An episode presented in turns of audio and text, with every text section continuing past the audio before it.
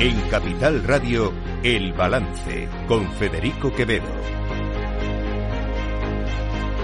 Señoras y señores, buenas noches, bienvenidos este martes 21 de noviembre de 2023, son las 8, una hora menos en las Islas Canarias. Escuchan la sintonía de Capital Radio. Les invito a que nos acompañen desde ahora y hasta las 10 de la noche. Aquí en el balance les vamos a contar toda la actualidad de este día. Un día en el que sin duda el protagonismo lo han tenido los 22 miembros del nuevo gobierno, del nuevo gobierno de Pedro Sánchez, del nuevo gobierno de España, que han tomado posesión de sus cargos. Han producido esos intercambios de carteras de unos a otros. Algunos han tenido que dar varias carteras, a otros que han recibido una o han recibido dos en función de, eh, de los nombramientos que ha hecho el presidente del gobierno. Es el caso de Félix Bolaños, que ha recibido, de, sigue siendo ministro de la presidencia, pero ha recibido también la cartera de justicia de las manos de Pilar Job, en fin, eh, ya lo saben ustedes, se ha visto eh, cómo se ha producido hoy todo ese relevo al frente de los distintos departamentos ministeriales. Eh, sin duda, donde había más expectación, por razones obvias, pues era en, en el Ministerio de Igualdad y en el Ministerio de Derechos Sociales y Agenda 2030, etcétera, que dirige Yone Belarra, o que dirigía hasta hoy Yone Belarra. ¿Y qué es lo que ha pasado? Pues lo que ha pasado en el caso del Ministerio de Igualdad con Irene Montero es esto que vamos a escuchar. Ministra, te desearía suerte, pero creo que no es lo más importante que necesita una ministra de Igualdad. Te deseo que tengas y te rodees del mejor equipo, que nunca te dejen sola y que tengas valentía para incomodar a los hombres amigos de 40 y 50 años del presidente del Gobierno Querida ministra Belarra, hoy Pedro Sánchez nos echa de este Gobierno. Es precisamente por haber hecho lo que dijimos que haríamos, poner las instituciones al servicio del avance en derechos feministas. Yone Belarra estaba presente en ese acto.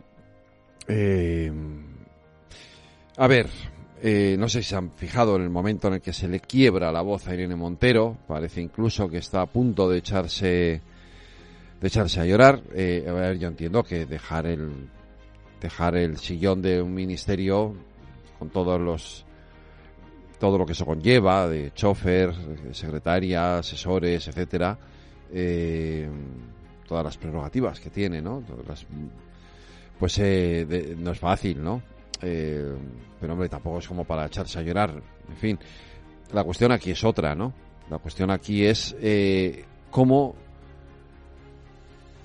cómo o lo mal que ha sabido Podemos asimilar algo que era inevitable que iba a pasar. Y por cierto, no es culpa de Pedro Sánchez, que obviamente lo hace, lo ha hecho encantado, pero quien ha tomado la decisión de no, de que las ministras de Podemos eh, no continúen en sus cargos, no ha sido Pedro Sánchez. Los ministerios que dependen de Podemos las decisiones las ha tomado Yolanda Díaz. Eh, perdón, de Sumar, las decisiones las ha tomado Yolanda Díaz, que es la líder de Sumar. Es ella quien ha decidido que Ernest Urtasun esté en Cultura, que Mónica García esté en Sanidad, etcétera, etcétera. Y es ella la que ha decidido que Irene Montero y que Yone Belarra no sigan como ministras del nuevo gobierno de Pedro Sánchez. Luego es ahí donde tienen que, que centrar la atención Montero y Belarra, no en Pedro Sánchez, que en definitiva en un gobierno de coalición, en este caso, tiene poco margen de maniobra para tomar decisiones sobre lo que le pide o le dice que debe hacer Yolanda Díaz. Esto es así, porque para eso es un gobierno de coalición y la otra parte tiene su, digamos, eh, derecho o su prerrogativa para nombrar a los ministros que le interesan a Yolanda Díaz.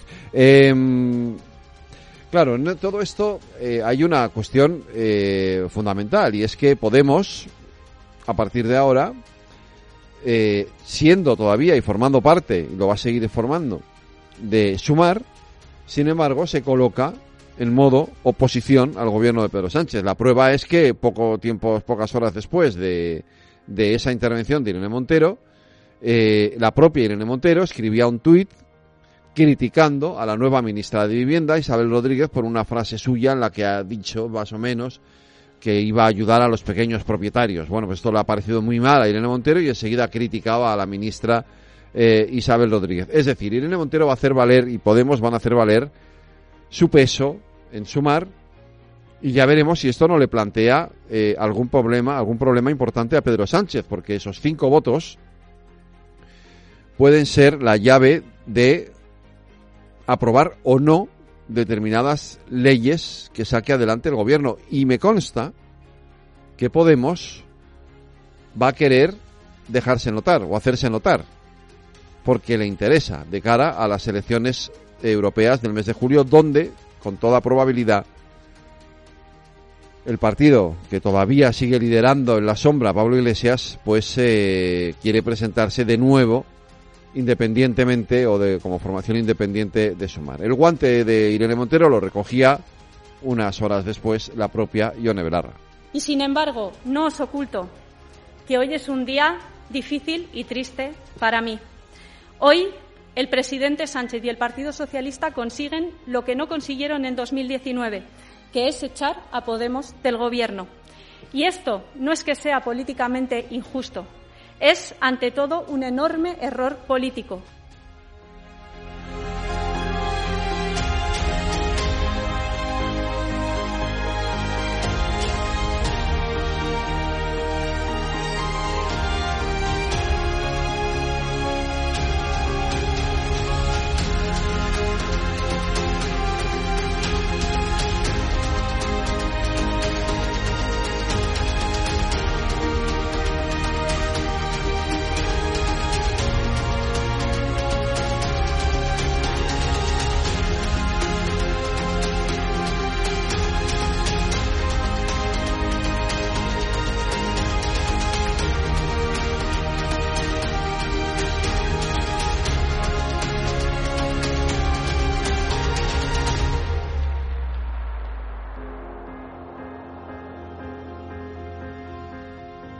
Están escuchando El Balance con Federico Quevedo.